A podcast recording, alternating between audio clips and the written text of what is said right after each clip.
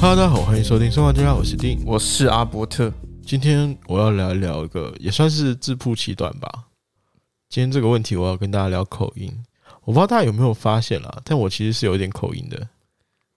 有啊，你有口音，大家都发现了。真的吗？很严重吗？我因为我是身为观察家，我很久以前就有感受到。啊，不是你小时候没有被口音困扰过吗？嗯，我没有什么口音问题耶，因为我都讲讲国语，讲中文。对那啊，台语嘞？台语有点不是很流利，所以我也不太会讲台语。哎、花莲不讲台语啊？花莲都讲台语，可是因为呃，我跟我爸妈都讲国语嘛，然后我跟我外婆会讲台语，哎、你们家你妈是那个吗？我妈小学老师。对啊，会不会是因为这个职业原因？应该所以不是，讲我觉得会讲台语的家庭比较会受到的是可能在上一辈爷爷奶奶那一那一辈，但是因为我爷爷以小以以我爷爷以前是校长，小学校长，啊，是啦，对，以所以我奶奶也会听得懂国语，所以我跟奶奶都是讲国语，然后我小时候又是给奶奶带大的，所以基本上没有什么讲那个那个算闽南语嘛，还是算本土语就台语啊。因为有些人是客家人，他们也有客家话的问题嘛，嗯，对，对多少都会有。那算母语嘛？应该不算吧算呢、算吧。方言啦，啊方言啦，方方言言哦啦，嗯对对对，就是我没有那种方言的问题，因为我基本上要不就是不讲，要不就是讲很破，那讲很破，人家也不会觉得你有口音问题，因为你根本就不会讲。嗯，我啦，讲讲我好了。我小时候其实很有这方面的困扰。嗯，那我说我住住在高雄嘛，然后大家都讲台语，所以我会讲一点台语。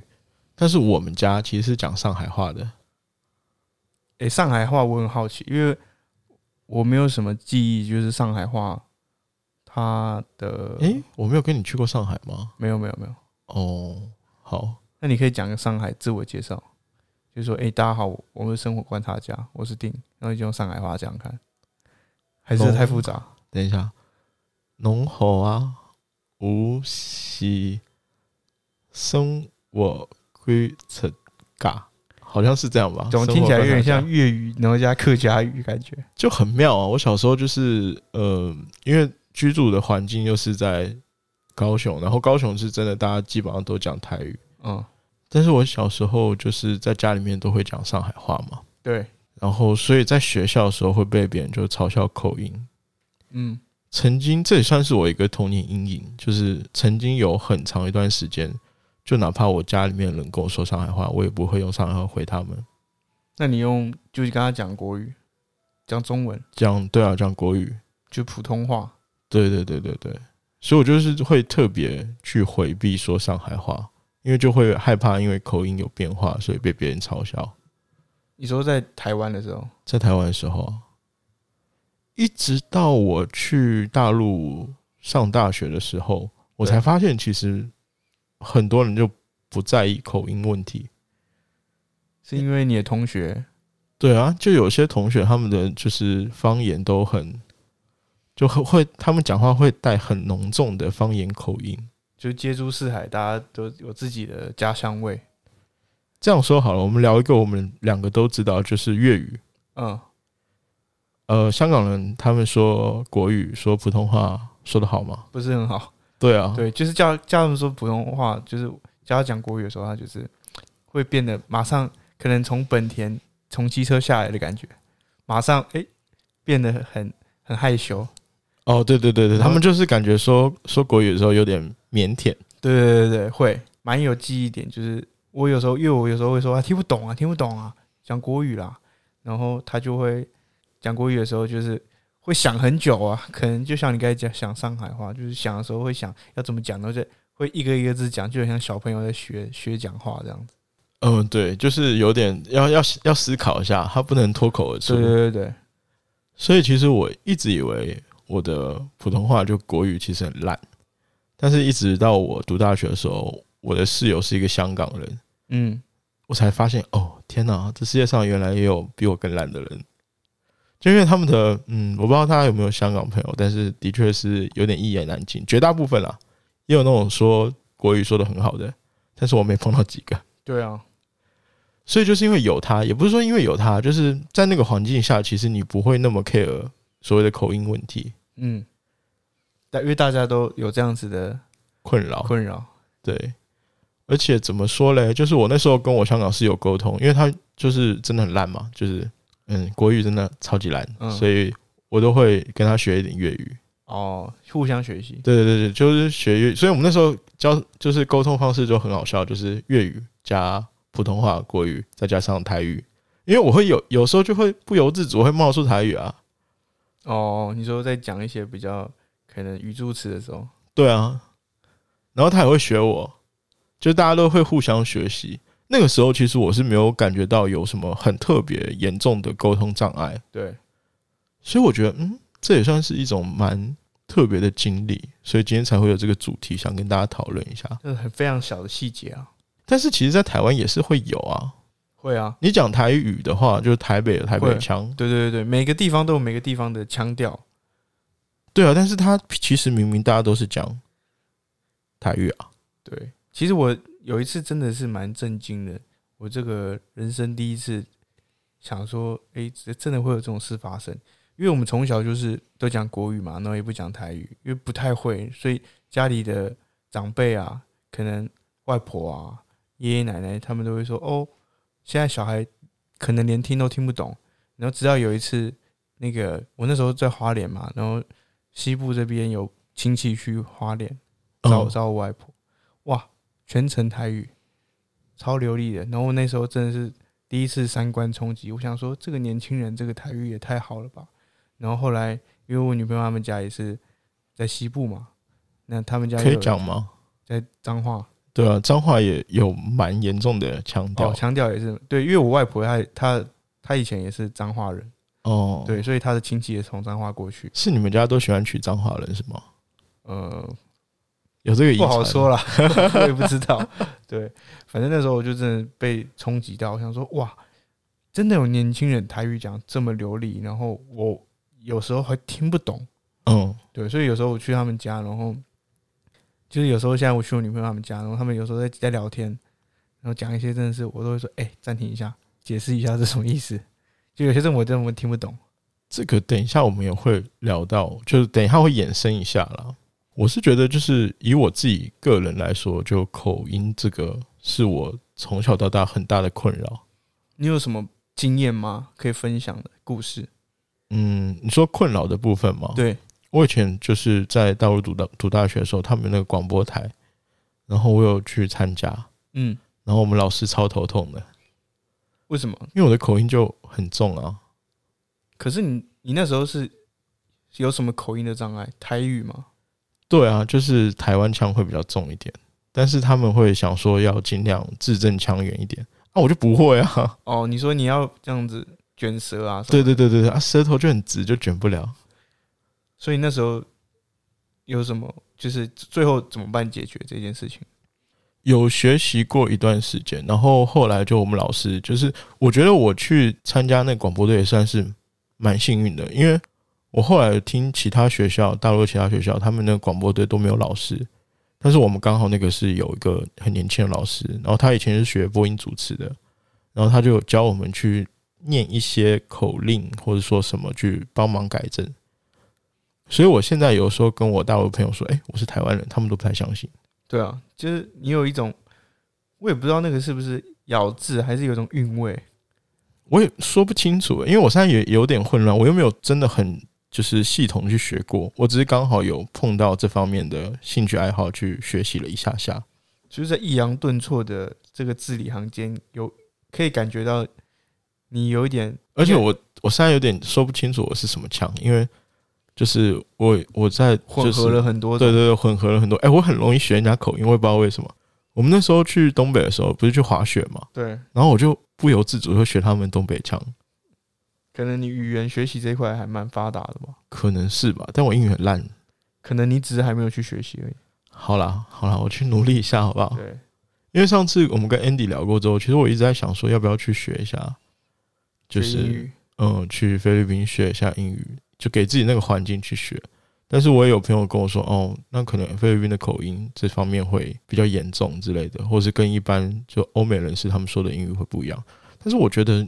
就是先去学啊，先学再说口音可以慢慢改嘛。先学会讲，再想说这些其他的条件。你有之前大家如果并且比较常看美剧、英剧的话，你会发现其实美剧跟英剧里面的人说话也不一样啊。对，都会英，我蛮喜欢英国腔哎、 的。我也蛮喜欢英国腔的， A bird of water，他 们都在《 哎哈利讲，波特》是不是？ 对他们的那个 O 都会很重，因为我们那时候，我记得我之前有有一阵子有去补习，然后那个嗯那个老师也很特别哦，他我们的口述老师他是越南人，嗯，但是他们全家都在英国长大，所以有一次，因为他就会跟我们讲那个腔调问题，然后他就说他是英国腔，然后如果你们喜欢的时候啊，他可以多分享一些。然后有一次，他就跟一个老师在那个走廊上面聊天，嗯，然后因为他长得太像亚洲人脸孔，他哦他就是亚洲人脸孔，然后就也我听到就是有人经过，有两个女生在说哇，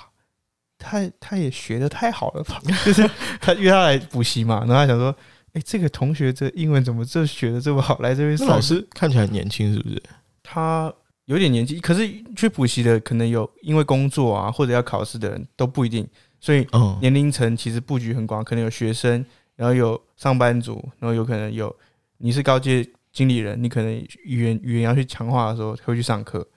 所以觉得还蛮特别的一个经历。然后那时候就是想到这个，我就觉得很好笑。我想说这是我们老师，然后他在跟其他老师聊天，然后居然有人以为误以为他是学生，对，因为他讲话很溜，然后可是他长得就很像我们在路上会看到的一般华人脸，哦，对，这个等一下我有小故事，就是跟外国人沟通的时候。可以可以可以，但是我想最后在关于口音吧，我可以再跟大家聊一下这一块。我记得我大学迎新的时候，在大陆的大学迎新的时候有那个，或者是社团迎新，然后就会有一桌你不认识的人，他来可能真的是来自五湖四海。我在大陆读书的时候，就什么东北啊、西北啊、西南啊，就是很多地方的人。然后你会发现一点，就是其实大家多多少少都会有口音，但是你会就听得懂，你就听；听不懂就笑一下。就是微笑是最好的那个。对啊，因为可能跟你的状况又不同，因为你是女朋友家嘛，对不对？你可以很直接地问啊，大家有时候会不好意思问就，而且有时候问问那么清楚也不一定有帮助，嗯，对，就干脆就假装没事这样。嗯，所以我现在为什么愿意讲这个主题，有一部分也是因为，就对我来说，这个已经不算是沟通的障碍了。我可以很自然地说啊，我就是有口音。嗯，我觉得算是我们在沟通的过程中，你认识新朋友也好，跟旧朋友聊天也好，就是它可以增加点小趣味。哦，对，对我来说，它已经不是那种障碍啊让了。我想到昨天我们在聊天的路路上，就我们在嗯去、去要录影的路上，然后就是定突然就是说我们在不知道讲什么，然后他就讲到本来要讲架构吧，哦然哦后哦，对，我预期他要讲架构，但是他讲构架， 然后我脑袋就会想说：天哪，什么是构架？是你故意讲错吗？然后我就问他，然后他就说他时常会有这种颠倒颠倒字的问题。对，哎、我不知道这是我个人的问题，还是有一些大陆的用语好像是我知道习惯有颠倒。有些什么道地会讲地道，嗯，可是构架 这个，我觉得已经超出我的价值观。 我想说，构架是什么？真的有这个词吗？是我是我这个学习不够渊博吗？嗯，我应该是我的问题啦，对不起，我错，好吧？我的等下问题我等下再查看是不是真的有这个好像有吧，我也不太清楚、哎还是如果大家就是就是对这方面比较了解，对语言方面比较了解，欢迎来找我们聊聊可以天。跟我们分享一下。嗯，其实我现在就是我说出这个故事，有时候我会觉得不太好意思，嗯，但是我现在为什么会想说出来，就是觉得也想鼓励一下，就是如果你对口音是有困扰的人，其实可以真的可以不用那么在意，嗯，尤其是因为大家都知道我的工作就是跟旅游相关嘛，对，然后会经常会跟一些国外的客人接触，然后你们同样也知道我的英语很烂，对不对？我已经说了好几次了，大家都知道吧？对对对对对，大家都知道。所以我有的时候出差啊，各方面都会就是会用到英语，但是我的英语很烂，所以我都是很擅长，就相比来说。比手画脚，对我可能比较擅长比手画脚。表演系的，哎、真的，真的，真的，我要讲一段故事，就是其实这段故事对我启发很大，然后我希望大家听了之后也会对对于口音、对于腔调这方面有一定的启发。我记得我有个美国客人，然后他是 L A 的还是纽约的，我有点忘记了，但是他就是一个家庭一起来嘛，他之前是在大陆工作过，所以他来台湾就是带他的家庭一起来玩，嗯，所以他会一点中文，嗯，就我基们本的沟通对基本的，所以我们沟通起来也是比较流畅的。他很有趣哦，他觉得嗯，亚洲人都很奇怪。他说是亚洲人哦，不是说中国人或台湾人都不是哦，就没有，他就只说亚洲人都蛮奇怪的，就是很多人都不敢，就看到他的面孔会比较偏向于欧美的时候，他就不太敢跟他讲话。其实，在他的认知里面，他觉得英文毕竟不是我们的母语嘛，对所以用比手画脚，或者说用 App 嗯去做沟通的时候，不是什么丢人的行为，真的真的。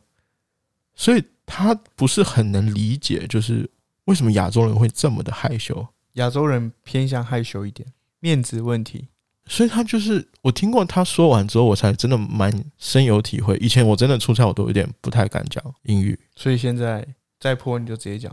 对啊，再破就讲。尤其是我觉得，大家如果比较喜欢去旅游，你会发现其实英语很烂。如果你真的碰到很热情的当地人，也无所谓啊，他听不听得懂都可以，你就笑一笑。对啊，对他其实也不会有特别反感你，就你哪怕英语再烂，就是这些可能脑补的想法都是我们自己。灌输给自己的。对对对对，那为什么我会聊到这个话题？其实是这位美国的客人，他有两个女儿，然后嗯跟着他一个行程。他两个女儿很调皮，但是诶、那时候几岁啊？好像不到二十吧。你说他女儿还是你？呃，他他两个女儿应该都不到二十，但是他们欧美可能就发育的比较早，所以他看起来已经很成熟，所以一路上都会有人去搭讪，嗯，或是也不算搭讪，就是拍个照，对，但是不会特别那个跟他有沟通干嘛的？，对。聊天。嗯，然后晚上我就是带他去，就是诶，我那时候是在台中的酒吧，好像就是在台中酒吧，然后带他去那种就是比较安静的小酒吧，我们可能就陪他喝喝酒、聊聊天。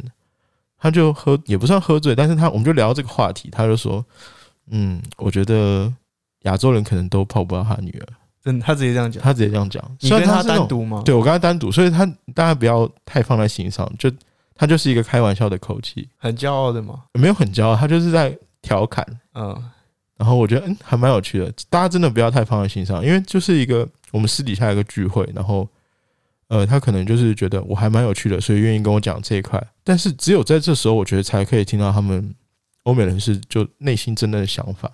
嗯，怎么说嘞？他觉得台湾人就是没有想象中那么热情。因为碰到语言之后就开始对没有信心。如果说是碰到中文，搞不好大家都很热情。嗯，但是如果碰到用英语的，或是用国外的语言，他就会有点害羞，有点害怕。你不觉得这个就还蛮神奇的吗？还蛮特别的，因为其实也没有听过这一种故事啊。因为我那时候其实听到他讲完，就说啊，我就是会害怕，会害羞啊，会不好意思跟人家说英语啊，嗯，因为我的英语就是有口音嘛，就是不标准，别人会听不懂之类的。对，但是听到他讲完之后，我就是才意识到说啊，原来我们真的不用太在意所谓的口音问题，或担心说他听不听得懂，你还是要表达你的想法。对，就是对他们而言，反而是语言只是一种工具，对，那表达你的想法或者是你的需求，其实是他们更在意的。呃，尤其是你知道，真的比手画脚，人类都是有共通语言的，嗯就是手势、比手画脚这些，对，真的都很方便。那我想到我前一阵子在刚好在拍客户的产品，然后那个 model 就是是是一对母女嘛，然后我是跟他爸爸联系的，然后他爸爸是他们全家都是俄罗斯人，然后他在台湾也待很多年，所以他会讲国语，爸爸会讲国语，然后我就一开始在 LINE 上面就是跟他沟通嘛，然后就打字，然后就已经先跟他说，哎、我的那个英文很破哦，可能没有这么流畅。他就说没关系，那个你就当练习吧。然后你也可以打电话给我，因为他就他看不懂中文字，可是他听听得懂。哦，对，所以我觉得其实他们都对语言这块其实是蛮友善的，嗯然后他们也也也很愿意去，因为我觉得虽然我们打的可能大家都在讲求什么文法啊什么有的用字没的遣词对对对对对排列组合什么的，但是对他们来说，可能他们其实都看得懂，就像呃我们有时候听外国人讲中文，然后讲的很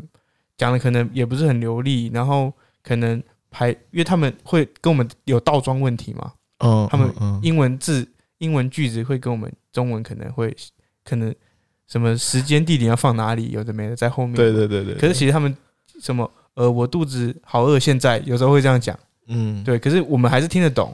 所以其实有时候我觉得这个真的是要对自己有信心一点。我个人想法啦，就是有的时候就是除了我们要对别人宽容之外，也要嗯对自己宽容一点。对啊了，哎、我突然想到，就九一有首歌，就外国人， 你说突然想到吗？对对对对对，就就是在调侃，就是外国人可能说中文的一些嗯，趣事，你还有印象吗？哪一句啊？你说整首歌吗？我我我有这首歌的感觉，但是对了，它里面有讲各种地方的人对对讲对话对的对对风对，格。其实大家还是对这方面可以再宽容一点，真的不用想太多。是啊，就我自己的经验来说，大家都知道我会出差嘛，在国外，呃，英语就不用说了，我刚才已经说过好几次，我英语很烂，然后我的韩文跟日文更更不用说，我就没有什么会的，瓦达西可能就是呃，韩文是从韩剧里面学啊，日文可能就是 嗯，大家懂就好。 那我自己出差的时候，其实真的一个人很害怕，嗯因，为只有我一个人嘛，然后还要去那种语言不通的地方。对，但是也没有办法，工作就是这样，你总是会碰到这种情况，然后你硬着头皮也要上。那我我好奇一个点就是，你第一次独自面对到这样的问题的时候，你花了多少时间去建建设你的心理？就是哦，我真的要去了，然后我做好什么准备了？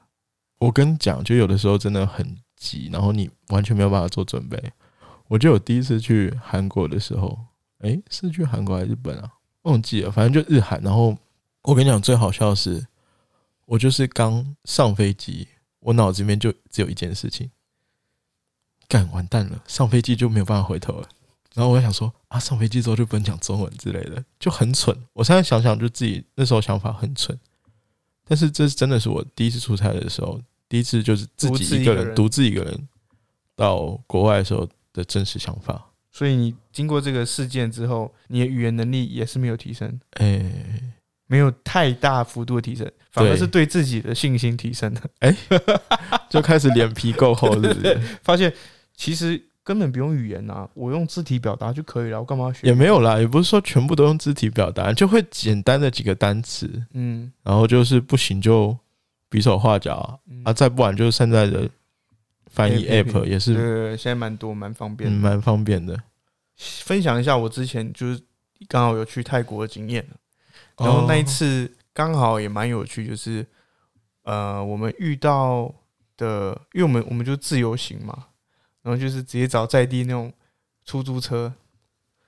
出租车，就是就是很像计程车那种感觉的。然后我们有时候还会在路边跟他议价，哦，对对哦，对，对然后有几次也是蛮有趣，就是哎、遇到几个还真的就是连英文都不会，嗯，然后我们就是彼此之间在用 app，就是互翻译，就是可能先翻译成英文，然后再翻译成泰文，然后在那边这样子交互使用 app，然后去做沟通，嗯嗯，对，蛮有趣的。哎、我碰到很多类似这种的，就是我记得我在机场买酒吧，在韩国在机场买酒的时候，韩国人很多都会说中文，就一点点。他好像说什么，我记得我买酒好像买超过了，嗯他，顶多只能带一公哦，升。你买太多了，都买太多，然后他就说这个不行不行，can c h a n a 什么的，就是可以吗？就是这这种这种感觉，你知道吗？嗯然后我就我就很直觉，我那时候就是还没有意识到我在韩国，我以为我只是正常在台湾购物这种感觉，你知道吗？就很妙。那种后那种是我上飞机之后，我才说，哎、看我要回我要回台湾了，哦，所以你已经洗礼过了。也没有洗礼过，就是会很意外，有很多人会说中文。然后日本也是，就是后来我好像在日本就是买电器什么的，然后它上面都是日文嘛，对，会有点看不懂。但是我记得我去的那家好像是有那个汉字的呃有汉字，然后它有个店员小姐姐是中国人，哦，所以就嗯好妙好像哦，又回天哪！到回到自己的区域，然后我有个很要好的朋友，他现在在加拿大，他在多伦多。他我之前有问，就是在疫情之前啊，他问我说要不要去他那边玩，因为他现在在那边买车买房，然后问我说要不要来这边玩过，因为我没去过，我就很感兴趣。然后说干，我中文我英文烂哎、会不会去了被卖掉？他说不会啊，这里都讲中文。哦，他们可能有自己的聚落，对他们有自己的聚落、华人街什么的。当然也没有说，就是如果你真的想学习学习英文的话，还是真的可能要找时间，花花时间、花花时间精力去对学。对对，我也蛮鼓励大家去学的，因为我最近也有点找异动，有点想去学。产生萌生这样的想法，对我上礼拜跟一个表演系的老师，然后他是他是那个他是学、呃他是在纽约留学，然后我有跟他提到这个，我说你之前去口纽约音之问前题吗？有啦，也有提到啦。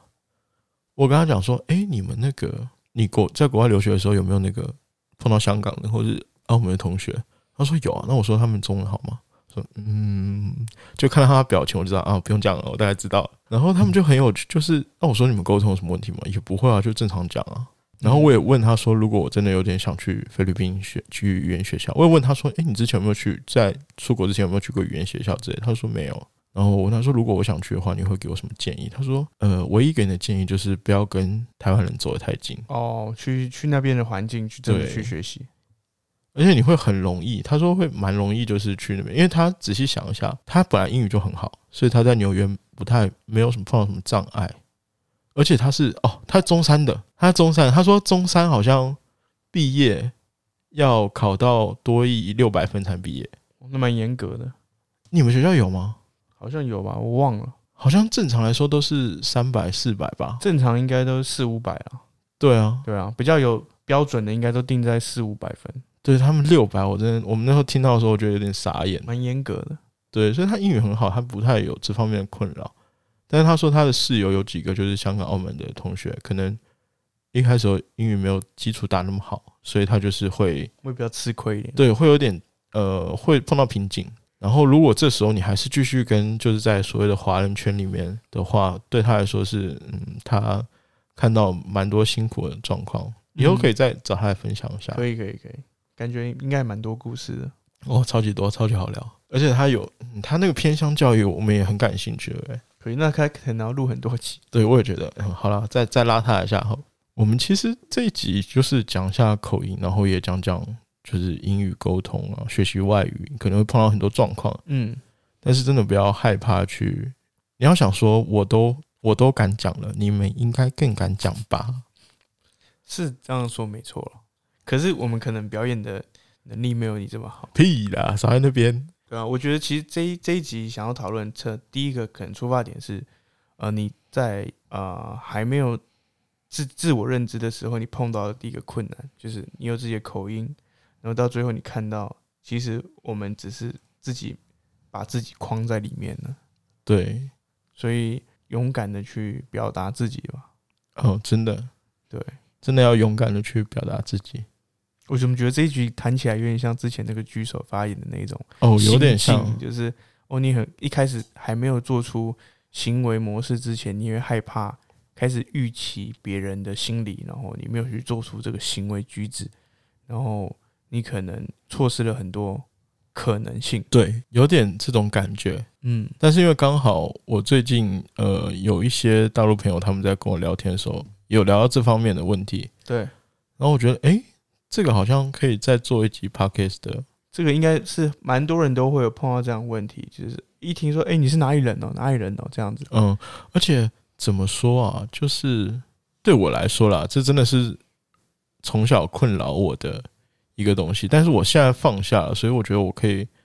拿出来给大家当个小小的示范，嗯，那我最后其实在想问一下我们的听众朋友们，